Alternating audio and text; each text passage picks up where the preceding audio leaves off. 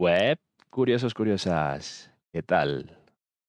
Espero que todo muy bien. Aquí otro día más con un nuevo capítulo de Historias MadTech para no dormir. Antes de empezar, como siempre, muchas gracias a todos por seguir el canal. La verdad es que el último vídeo y el primer episodio de Mad Session con, con Carlos Rojas de Accenture eh, ha tenido mucho seguimiento, he recibido muchos comentarios de que os ha gustado mucho el formato y, como no, con, el titán de Carlos, pues ha sido mucho más sencillo. Así que pronto van a venir, van a llegar más entrevistas, no os preocupéis. Hoy traigo algo jugosito. Hoy traigo una super tendencia, una super tendencia del sector, aunque bueno, ya sabéis que, tendencias no nos faltan y si no, no las inventamos, ¿no? porque para eso somos marketing. Ahorita hablaremos de, la mediaficación, o como queráis llamarlo, ¿no? de un poco la tendencia de todo lo que pueda ser, será un medio. Y por supuesto hablaremos del máximo exponente eh, al respecto, que es el retail media, y donde además, como comentaremos, eh, a nivel nacional se está montando un ecosistema y un entorno de debate y de construcción para futuro que es muy, muy, muy interesante y del que también comentaremos un poco. Y bueno, también, como verdadera primicia y verdadera noticia, también tenemos premio. Tenemos. Y vamos a hacer un sorteo. Vamos a hacer un sorteo de que. Os diré más adelante qué vamos a sortear, ¿vale? Pero es un regalo, yo creo que es interesante. Eh, os gustará.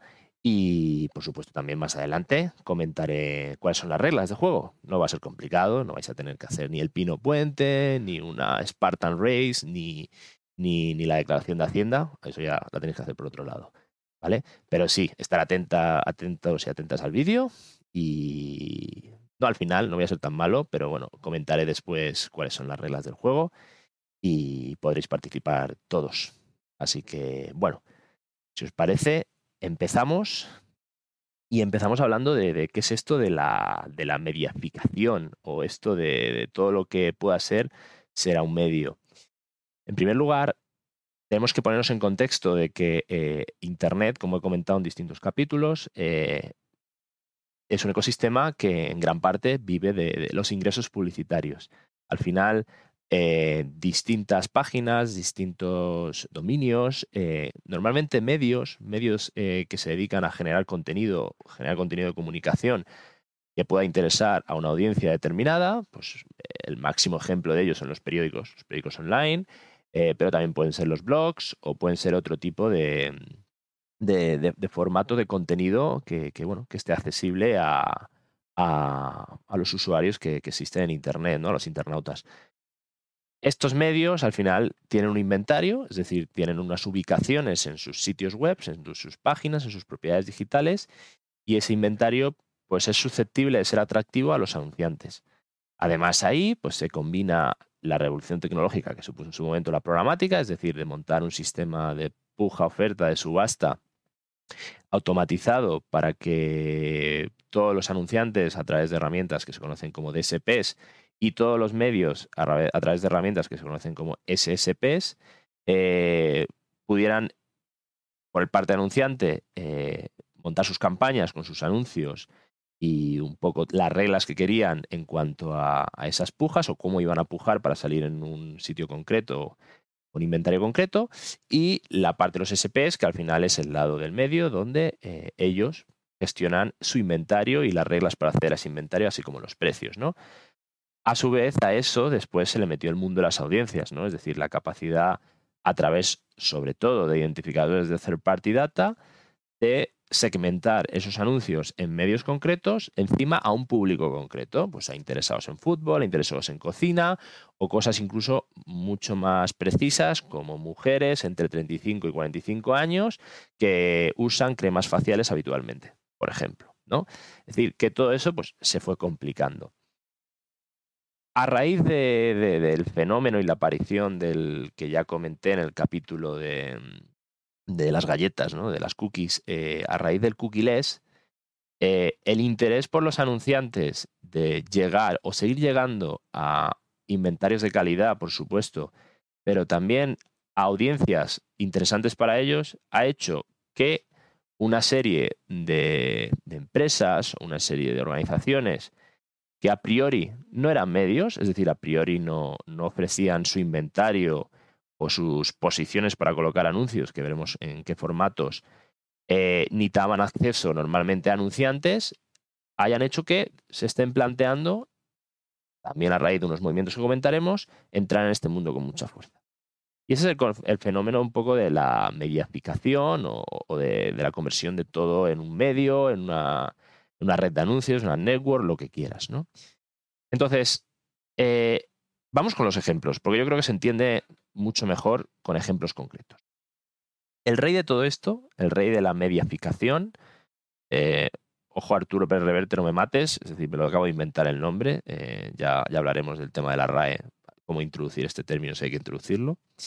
Eh, el primero y el rey de todo esto es el retail media. ¿Y qué es el retail media? Pues el retail media es el movimiento que está haciendo Amazon en los últimos años. Y diréis, ¿Amazon qué? Porque claro, tenemos Amazon Web Service, Amazon e-commerce, tenemos Twitch, tenemos Prime. Pues me refiero un poco a todo, ¿vale? Porque todo es una conjunción de todo. Sí que el máximo exponente de esto ha sido el e-commerce, donde compráis todo Dios, compráis los productos eh, de distinta índole que compráis allí. Os habéis dado cuenta que cada vez hay más anuncios en Amazon, que si resultados patrocinados, incluso hay banners, si nada, si hacéis navegación en, en ordenador, en desktop, y cada vez se está introduciendo más contenido publicitario. Este hecho es el máximo exponente y el claro ejemplo de la mediaficación de Amazon. De hecho, Amazon desde hace no relativamente mucho. Desde el año pasado empezó a dividir o empezó a desglosar los ingresos eh, por partidas o por grupos de revenue de, de, Amazon y se ha visto claramente que un ingreso que ha subido muchísimo es la publicidad en Amazon y de hecho es seguramente, y como dice mucha gente, el que le está permitiendo tener beneficios en lo que es en la parte retail.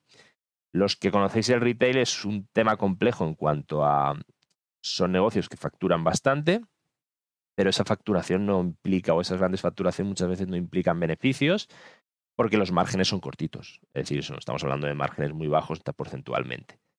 Entonces, Amazon, gracias a esa nueva entrada de dinero a través de, la publicidad, le ha permitido pues, ser rentable en esa parte. Ya lo eran otros negocios, sobre todo en Amazon Web Service, es decir, no, no penséis que son las hermanitas de la calidad, es decir, gana mucho dinero. Al final, con Amazon fue un poco la espoleta que, inició esta parte, sobre todo en el retail media, aunque la mediaficación ya se estaba produciendo en otros formatos, por ejemplo. Al final, eh, el concepto de Wallet Garden, ese concepto de, las redes sociales, de entornos cerrados, acotados, con un inventario, unas audiencias, y donde vas a entrar con mis reglas para hacer publicidad, al final también tiene relación con esta mediaficación. ¿Cuál es la diferencia? Que ahora pues no hace falta que te montes una red social, por decirlo de alguna forma, sino que si tienes un sitio que vende otro tipo de, negocio, como veremos a continuación, pero tienes una comunidad y tienes un inventario que pueda interesar al anunciante, ¿por qué no? Puedes, puedes convertirte en un medio y tener un ingreso extra a través de la publicidad. Todo esto está también relacionado con las tendencias de, todos serán plataformas, todos serán comunidades, el concepto, el concepto de la web 2.0, aunque ya estamos hablando de la 3.0, ¿no? Y si os parece, vamos a ver algunas noticias eh, que he recopilado para repasar. Después os pondré también en, la descripción, os pondré los, los enlaces de, estas noticias por si queréis profundizar más, para que veáis que esto es una realidad y que es un tema muy candente actualmente en la, en la industria digital. Así que con la magia habitual pasamos a compartir pantalla. Pero antes, y ahora sí, y vuelvo, perdonar, vamos al momento donde voy a contar el premio, bueno, el sorteo y el premio. ¿Qué vamos a sortear? Pues bueno, eh, en primer lugar, gracias y, agradezco a, a CEOTAP y a Isabel Flores, la country manager de CEOTAP España, eh, que nos ha cedido el premio. O sea que de antemano, muchísimas gracias para que lo podáis disfrutar en la comunidad. ¿Qué es el premio? Primero os cuento el premio antes, de antes y después las reglas, ¿no? porque si no os interesa el premio, pues no vais a participar. Eh, la semana que viene En concreto, el, lo miro, perdona, para no liarme. En concreto, el 27 de septiembre, es decir, el martes que viene, hay un super evento y recálculo de super evento que se han currado los compañeros de Programmatic Spain, liderado sobre todo por, el gran Salvatore Cospito, que quien no lo conozca, pues os aconsejo que lo sigáis en LinkedIn y en otros, en otros formatos, que cuenta con un montón de patrocinadores que veréis en la URL que os dejaré donde está la agenda. Pues bien, es un pedazo de evento, una agenda de ponentes espectacular. Para que lo veáis, os muestro de qué estamos hablando. El propio Salvatore Cospito, Mario, que es muy conocido, que es de Programmatic Spain, también Index Exchange, Marfeu de Criteo. Tenemos retailers como Carrefour, eh, tenemos retailers como Worten con Fernando Siles, Rafael Martínez como del IRAM, José Luis Ferrero de Publicis, Jesús Sancho que he comentado de Carrefour, de Carrefour Links, y bueno, y un montón de ponentes más que no me voy a poner a comentar todos para no, para no estar aquí 20 minutos, pero que todos son de un nivel espectacular. Vais a ver que la agenda es súper interesante, se va a profundizar muchísimo sobre el estado del retail media. De hecho, se van a hacer y se van a dar datos de cuál es la situación actual del retail media en España y es un evento más que recomendable. Y como soy una persona muy agradecida y como he comentado, gracias a, la colaboración y el agradecimiento de antemano de CEOTAP, eh, podréis contar y vamos a sortear una entrada para este evento. Y ahora vamos a cómo vamos a hacer el sorteo. Muy sencillo. El sorteo va a ser muy sencillo. En comentarios de este vídeo tenéis que dejarme un comentario hablándome sobre la próxima temática que queréis que tratemos en el próximo Historias MadTech para no dormir. Así de sencillo. Y diréis, ¿y ya está? Bueno, y ya está, no. Además de dejarme el comentario, si no estáis suscritos, tenéis que suscribiros. ¿Vale? Ese es un poco el toque egoísta de mi parte. Bueno, bromas aparte. Así que muy sencillo, repito, comentario en el vídeo que, estáis viendo, donde me digáis de qué temática queréis que, que hablemos en el próximo Historias MacTech para no dormir. También me vale si me proponéis un invitado para Match Session, para un debate, también me vale. Eh, y en segundo lugar, eh, que os suscribáis al, al, canal o bueno, o si ya estáis suscritos, perfecto, ya estáis suscritos. Así de sencillo. Yo lo comunicaré el domingo. Eh, encargaré de enviarle un mail al premiado premiada y también lo anunciaré en LinkedIn y ahí lo veréis públicamente. Entiendo que el domingo por la tarde, ¿vale? y eso es todo. Sencillo, ¿verdad? Bueno, os digo que también os pondré las URLs del evento para que las tengáis. Es un pedazo de evento que se han currado los, los amigos de, Programmatic Spain y así que me, merece mucho la pena porque ese caldo de cultivo que se está generando alrededor del retail media en España es muy, muy interesante. Y ahora sí, quito el, el premio con el niño y nos vamos a compartir la parte de las, de las noticias que os comentaba. Aquí en el medio e-marketer de Insider, eh, que es un medio que recomiendo bastante, sí que es cierto que para, descargar mucho, para ver mucho del contenido, hay que tener una suscripción que no es barata, pero bueno, la parte de, del resumen, de los highlights, eh, sí que está accesible. Entonces, aquí estamos viendo de que no solo esto es un tema de Amazon, aquí estamos viendo que hay otro tipo de, de empresas que seguramente os sonará más Best Buy que otro tipo de empresas más típicas de Estados Unidos, pero también está Walmart muy metido, que Walmart es el gran retailer de Estados Unidos yo diría del mundo. Supongo que habrá algún retailer chino más grande, ¿vale? Por, las dimensiones en China, pero es el gran monstruo. Y lo que os quería enseñar son estas cifras, que no sé si estáis viendo. Voy a intentar ponerlo más grande y si no hago el truco de inspeccionar. Mira, aquí está más grande. Eh, esto es la tendencia que ido teniendo desde 2019, la inversión publicitaria en Retail Media en Estados Unidos, que es donde tenemos más datos. Y ojo, en el evento de Retail Media que os comento, se darán datos a nivel nacional. Pero estáis viendo de que ha ido creciendo, ha ido creciendo año a año, ¿vale? Al principio con unos cambios muy grandes y poco a poco se van a estar estabilizando esos cambios, pero bueno, para 2023, 2024 todavía se prevén cambios del 25 o el 20% casi. Y estamos hablando en billions americanos, estamos hablando de que son, si lo traducimos al formato de o como contabilizamos nosotros en Europa, 61 mil millones de dólares, que se dice pronto, 61 mil millones de dólares, se prevé en 2024 y a día de hoy se prevé cerrar con 40 mil millones de dólares que los anunciantes están invirtiendo en retail media. Y el retail media sí que es cierto que es el más importante exponente de esta mediatificación, pero no es el único. ¿vale? Y vamos a hablar de otros. Después del retail media, diréis, ¿qué otros ejemplos hay de esta mediatificación, Tony? Porque, a ver, lo del retail media sí que me suena, pero de otros no, no, no me suena tanto. Seguro que sí. Vamos a ir viendo. En primer lugar, vamos a hablar de, los que, por ejemplo, como yo, tenéis niñas del gran mundo, ¿no? De Disney. Que bueno, que no solo son niñas, porque eh, también tienen Marvel, Star Wars, es como el, gran mundo del entretenimiento hoy en día, ¿no? Junto con otras plataformas. Disney desde hace tiempo ya, desde hace, bueno, desde hace ya casi diría un año, casi dos, está entrando con fuerza en todo este mundo. No solo para ofrecer el inventario en Disney Plus, que es su plataforma de streaming, donde se habla de que van a ofrecer un tier, es decir, una suscripción más barata, más económica, que tendrá publicidad.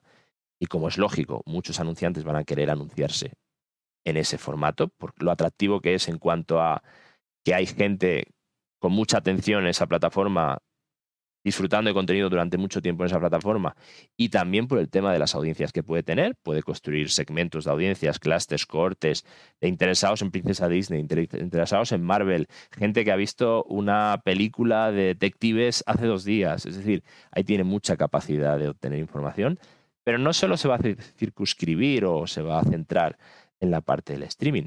Disney es un ecosistema de entretenimiento.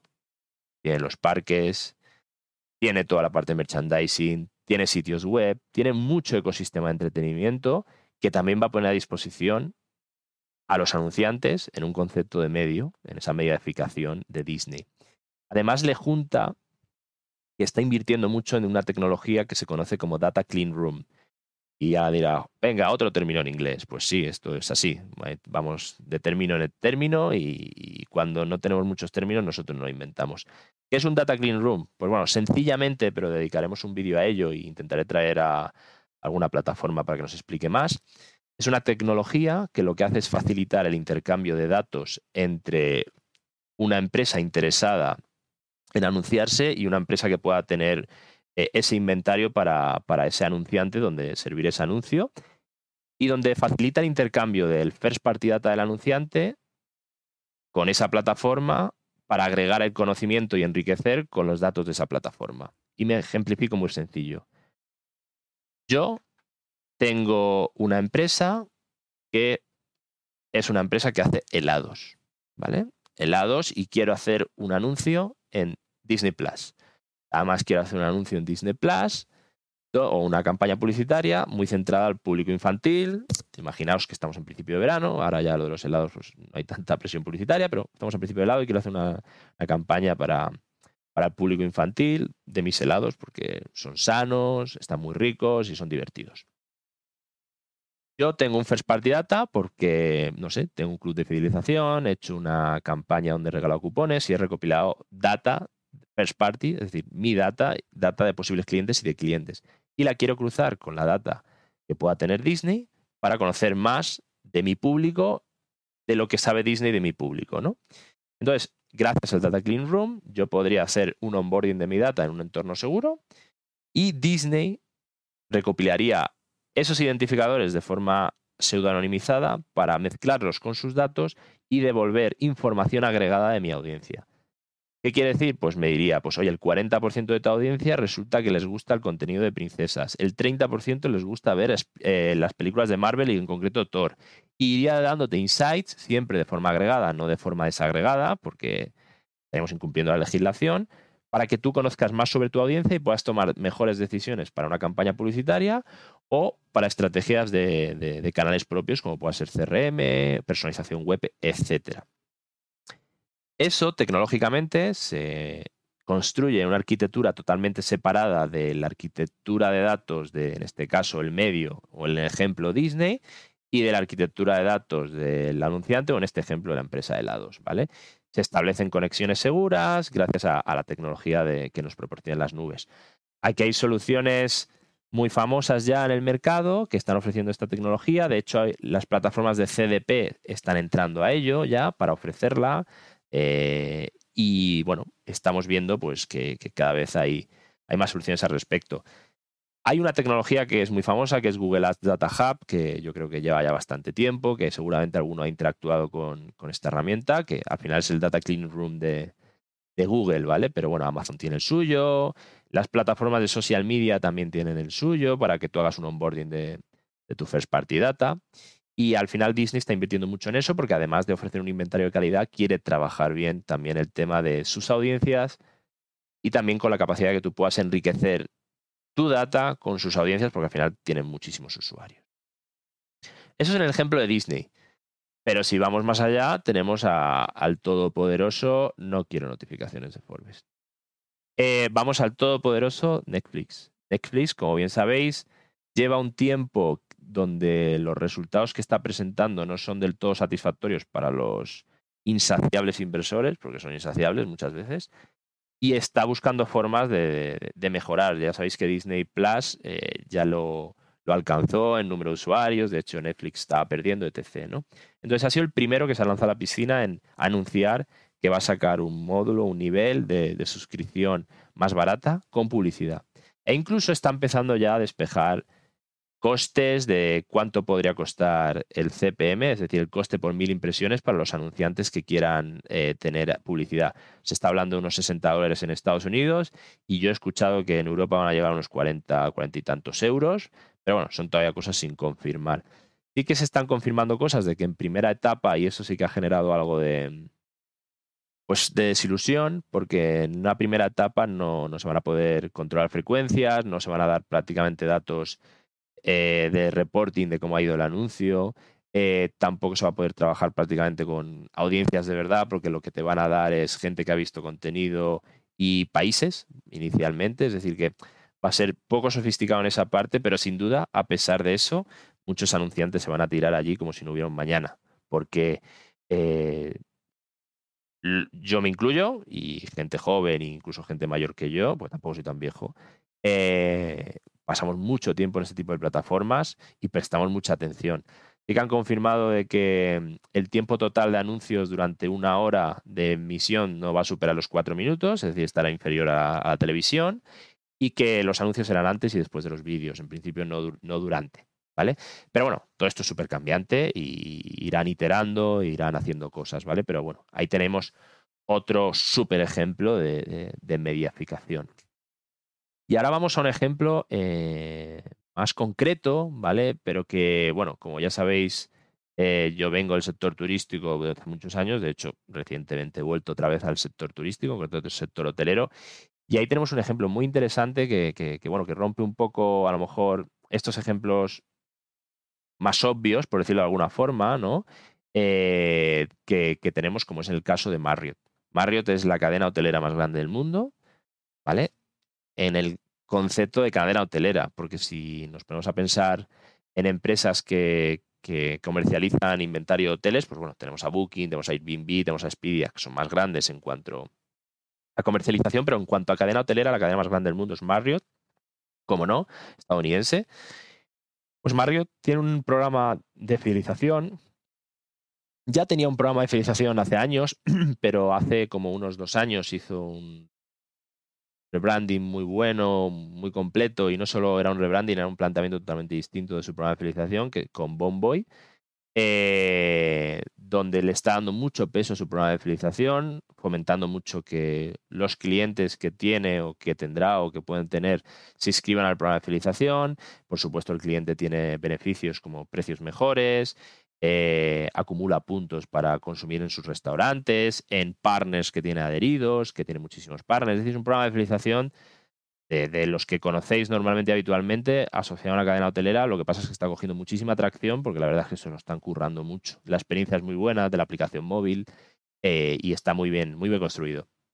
Pues bien, no contentos con esto, ellos se han dado cuenta de que gracias a la atracción que están teniendo en el programa de fidelización pueden llegar a construir, y lo están haciendo, una comunidad de viajeros, de gente interesada en ir a hoteles concretos. Además tienen hoteles de todas las categorías, tienen hoteles de lujo, hoteles de casi lujo, hoteles más normales, hoteles que están en zonas turísticas paradisíacas, hoteles que están en grandes ciudades. Es decir, tiene un portfolio de hoteles o de producto muy distinto que hace que puedan clasificar y diversificar muy bien las audiencias. Además, tienen bastante información sobre esas audiencias porque conocen las reservas que han hecho, tienen datos demográficos porque en los check-ins se pide cierta información, tienen datos incluso de, gustos porque además de ir al hotel, pues consumes un restaurante, vas a un bar, a espectáculos, etc., ¿vale? Eh, es decir, que van acumulando mucha data y mucha información y por eso se han lanzado a convertirse en un travel media, en, una, en un medio de travel, donde ponen a disposición eh, precisamente todo el inventario que tienen. Y cuando digo el inventario, no solo penséis en la aplicación móvil de Marriott Bonvoy del programa de fidelización, donde van a poner publicidad, no solo penséis en el website de Marriott, donde van a poner publicidad en esa sección de Bonvoy, no penséis solo en eso, pensar en los hoteles, las pantallas distribuidas por los hoteles en distintos formatos, pensar en, el programa de fidelización a nivel CRM. Es decir, pensar en todo ese tipo de formatos que hacen que, bueno, que ese inventario que se va a poner a disposición pueda ser atractivo para, para anunciantes concretos si quieren llegar a un tipo de anuncio y a un público concreto. Entonces, Marriott, sin duda, es otro de, estos ejemplos que, bueno, que sin duda va a, decir, va a dar mucho que hablar perdonad, y va a ser la espoleta que va a lanzar eh, hacia otras redes de, medios, otras, otras media network, otra mediaficación en otras empresas del sector, del sector turístico.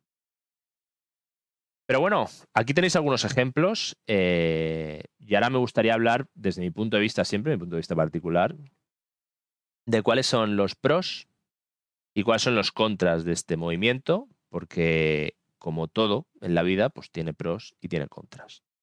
El principal pro, vamos a empezar por lo bueno, ¿vale? Y acabamos por lo malo, aunque lo hace la gente al revés, pero bueno, yo soy antisistema, voy, voy al revés de todo el mundo. El principal pro es que en un mundo cookieless, donde la identificación de third party data eh, con cookies eh, no va a ser posible, al final ofrece a los anunciantes inventario y audiencias de mucha calidad además súper segmentadas, muy concretas. Imagínate que yo soy, por el pelazo que tengo, soy L'Oreal. Qué mejor que anunciarme en un retailer que está vendiendo mis productos. Es decir, son momentos del funnel muy cercanos a la conversión. E incluso si quieres hacer campañas orientadas a más marca, a momentos del funnel no tan orientados a la conversión, también hay momentos en estos espacios, en estos medios, en el retailer, por ejemplo, en ese caso. Es decir, que ese es el principal pro desde mi punto de vista. Inventario y audiencias de valor. Otro pro es que las acciones concretas en cada uno de esos medios, en cuanto a lo que es atribución, eh, reporting del performance de la campaña, conversiones y tal, va a ser muy preciso porque estás centrándote en un medio y, el medio se va a preocupar mucho de, de darte eso de forma muy concreta. Además, mucha de esa atribución no estará enfocada a identificadores que van a ser complicados como Mobile Advertising ID o otro tipo de identificadores, sino que muchas veces van a estar asociados a identificadores pues, más persistentes, identificadores de first party data de, ese medio, que van a hacer que, bueno, que, la precisión que, te puedan dar de reporting sea, sea mucho mayor. Pero bueno, desde mi punto de vista también tiene contras, ¿no? Y contras que valen dos líneas. El primer contra es que seguimos sin resolver lo que conocemos como la Open Web, es decir, ese entorno open, porque al final estos son entornos cerrados, son wallets, son la walderización, es decir, son otro término, me va a matar hoy, Reverte me mata.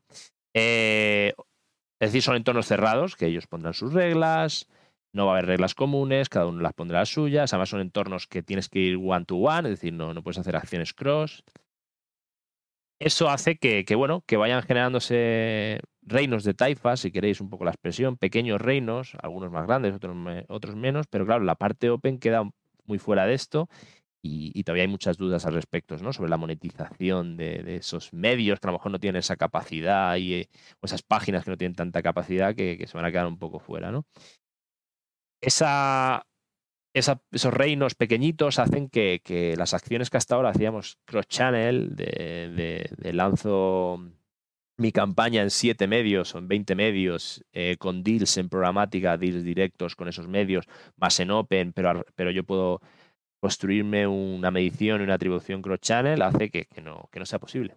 Es decir, si yo hago una campaña en Netflix y en la misma campaña también quiero salir en Bomboy de Marriott, en Marriott Bomboy, eh, vas a poder salir, sí, estamos de acuerdo, pero no vas a poder medir cross. Es decir, no vas a poder saber si un usuario ha ido también a Marriott Bomboy, viceversa, o, o combinar esos datos, ¿no? No vas a poder hacerlo. Y además la parte operativa se va a complicar un pelín, porque vas a tener que conocer todas estas redes o todos estos medios, los vas a tener que conocer, eh, vas a tener que saber cuáles son sus reglas, cuáles son sus mecanismos o sus plataformas para interactuar, sus pricings, y bueno, vas a tener que pues, tener más conocimiento de más cosas pues, para poder gestionar tu campaña o tu promoción publicitaria.